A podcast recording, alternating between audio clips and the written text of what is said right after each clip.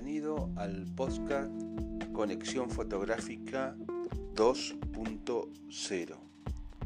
Mi nombre es Hugo, Hugo Alberto y me conocen como Turco. Hoy vamos a hablar de propiedades de la luz. Seguramente ya sabes que la luz es un elemento básico en el mundo fotográfico, ya que sin ella resultaría imposible ver los objetos e impresionar la película o el sensor. Se considera que la luz debe cumplir cuatro requisitos básicos. 1. Iluminar el sujeto o escena. Al incidir sobre el motivo, la luz produce sobre él determinados efectos que permiten su reproducción. 2 dan información precisa sobre el sujeto o escena. La luz informa sobre la textura, el tamaño, la forma y el entorno del motivo. 3. Crear ambiente y dar carácter a la fotografía. La luz pone de relieve las cualidades del sujeto, sugiere estados de ánimo y crea la atmósfera acorde con las necesidades expresivas del fotógrafo. Y finalmente el punto número 4, transmitir emociones. La combinación correcta y sugerente de la luz y del tema produce en el espectador el efecto buscado. Ahora bien, según la fuente de la que provenga la luz, podemos distinguir entre luz natural y luz artificial. Se considera luz natural a aquella que proviene del Sol, la Luna y las estrellas. Este tipo de luz, es bueno que lo sepas, es más difícil de controlar a causa de los cambios que sufre respecto a sus cualidades, intensidad, dirección, calidad y color. La luz artificial, por el contrario, es más fácil de controlar. Se considera luz artificial a aquella que proviene de lámparas continuas, por ejemplo, o flash discontinua. Con este tipo de luz, todas las cualidades antes mencionadas se pueden, como bien te dije recientemente, controlar. No obstante, presenta el inconveniente de ser más cara e incómoda de usar, además de limitar la extensión de la superficie iluminada. Ahora bien, todas estas fuentes de iluminación pueden ser utilizadas tal cual sus características o modificarlas para lograr obtener su calidad de luz dura o luz suave. Por ejemplo, si hablamos de luz dura, entendemos por luz dura aquella luz intensa que arroja fuertes y profundas sombras sobre los sujetos u objetos. Suele ser útil para efectos dramáticos o fotografías para resaltar formas y texturas. La luz suave o blanda es un tipo de luz que apenas produce sombras, consiguiendo tonos suaves y difuminados. Son muy indicadas para el retrato y en general para los bodegones. Para poder eh, controlar la iluminación, te sugiero conocer los cambios que experimenta la luz al chocar con la superficie. La luz no es más que una radiación electromagnética.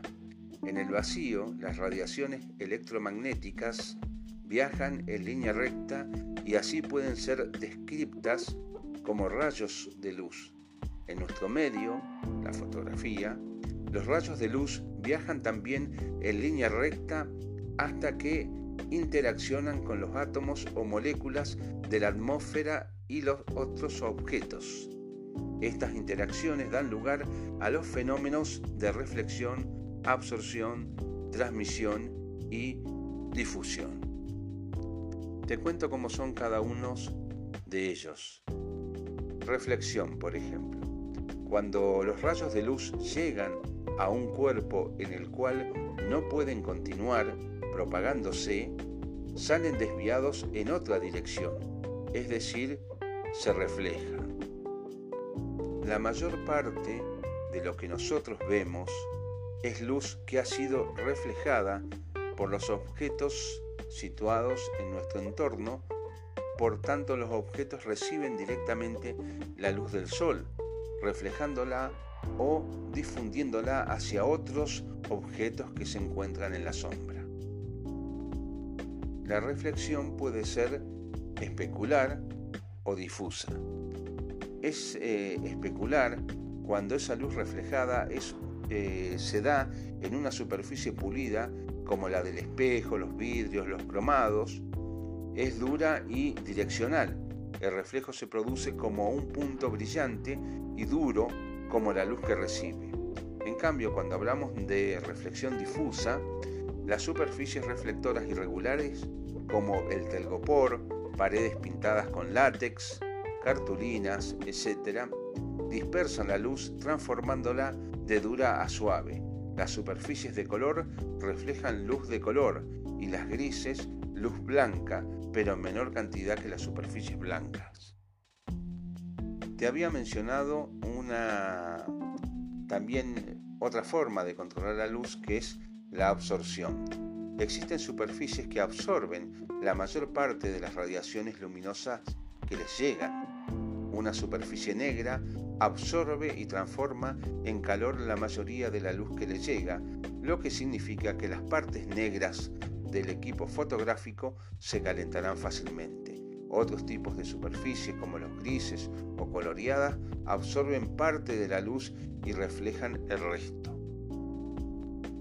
Transmisión.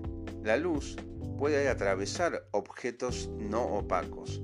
La transmisión la denominamos directa cuando el haz de luz se desplaza en una zona transparente íntegramente y de forma lineal. La denominamos selectiva cuando ciertos materiales, vidrios, plásticos o gelatinas coloreadas dejan pasar solo ciertas longitudes de onda y absorben otras. Difusión. La llamamos luz difusa si en el interior de la zona atravesada por el rayo el haz de luz se dispersa en varias direcciones como ocurre en materiales translúcidos como vidrio, esmerilato, lienzos, grasas, ciertos plásticos opalinos, el papel vegetal o las nubes en caso de la luz natural.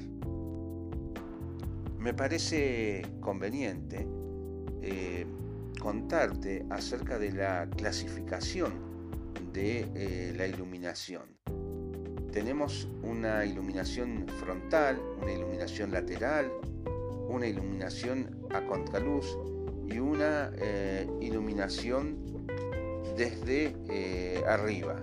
También obviamente va a haber una iluminación desde abajo y una iluminación eh, lateral que nosotros podremos hacer con una pantalla. Paso a contarte un poquito más. La iluminación frontal, por ejemplo. Los resultados son muy fiables en ella y es la iluminación más fácil de usar pero poco creativa. Aporta brillantez a los colores, abarca totalmente el lado frontal del sujeto al mismo tiempo que proyecta las sombras detrás de él. En cambio, en la iluminación lateral se resalta la profundidad de los objetos y destaca la textura y el volumen. Da mucha fuerza a la fotografía, pero las sombras pueden ocultar ciertos detalles. Ilumina un costado del objeto aportando mayor dimensión. Iluminación a contraluz. Si se sabe aprovechar es, a mi criterio, excelente. Ilumina toda la parte posterior del sujeto, delinea el sujeto con un halo de luz que lo hace resplandeciente. Iluminación desde arriba es esa, seguramente ustedes lo han eh, escuchado hablar muchas veces, es la famosa iluminación cenital. Este tipo de iluminación proyecta las sombras del sujeto objeto hacia abajo, logrando que las partes inferiores permanezcan en sombra pero por otro lado ilumina los detalles más sobresalientes. Iluminación desde abajo, también conocida como contracenital. Este tipo de iluminación hace que las partes de un objeto u eh, sujeto se vea diferente a lo que estamos acostumbrados a ver, ya que la luz viene desde abajo generando una imagen etérea. Y finalmente tenemos la iluminación lateral que logramos con pantalla.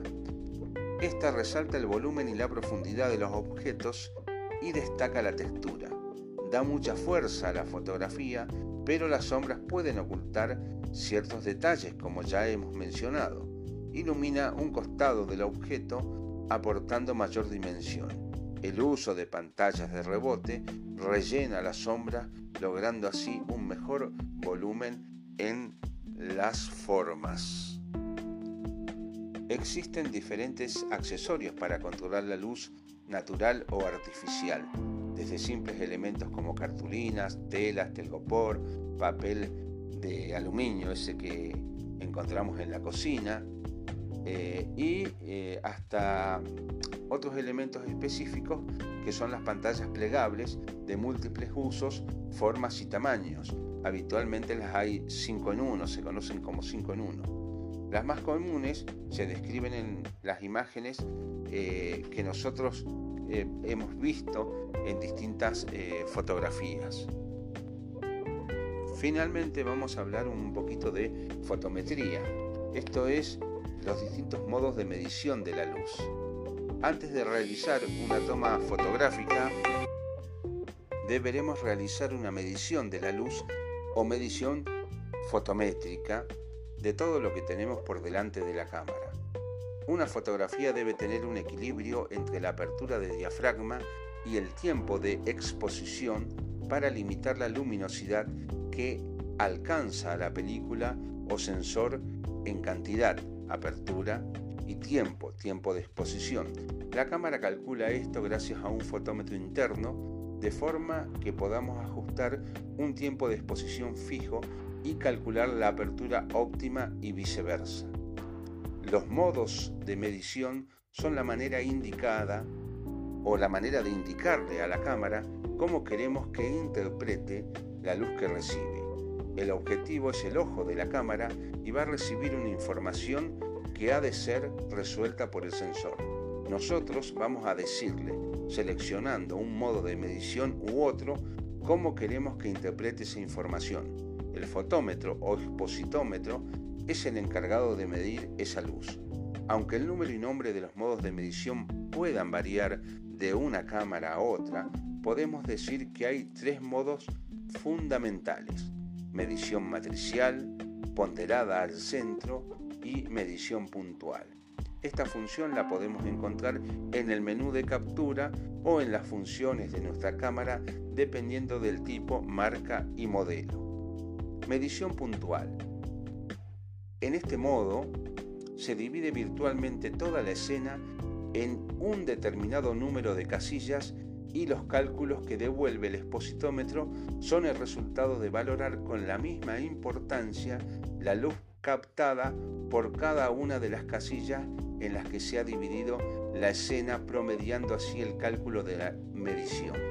De esta forma resolverá con facilidad aquellas escenas que no presenten un contraste elevado aunque tengamos que recurrir puntualmente a subexponer o sobreexponer para acertar plenamente. Medición ponderada al centro. Como en el anterior se va a dividir en ese mismo número de casillas con la salvedad de que ahora al hacer los cálculos la información captada por las casillas centrales tendrá mayor preponderancia respecto a las casillas periféricas. Medición puntual. Se centra exclusivamente en una minúscula área de la escena que gira en torno al 3 o 5% del total de la misma y que coincide con el punto de medición. Si llegamos a dominar este modo, habremos ganado mucho en la lucha contra las escenas complejas.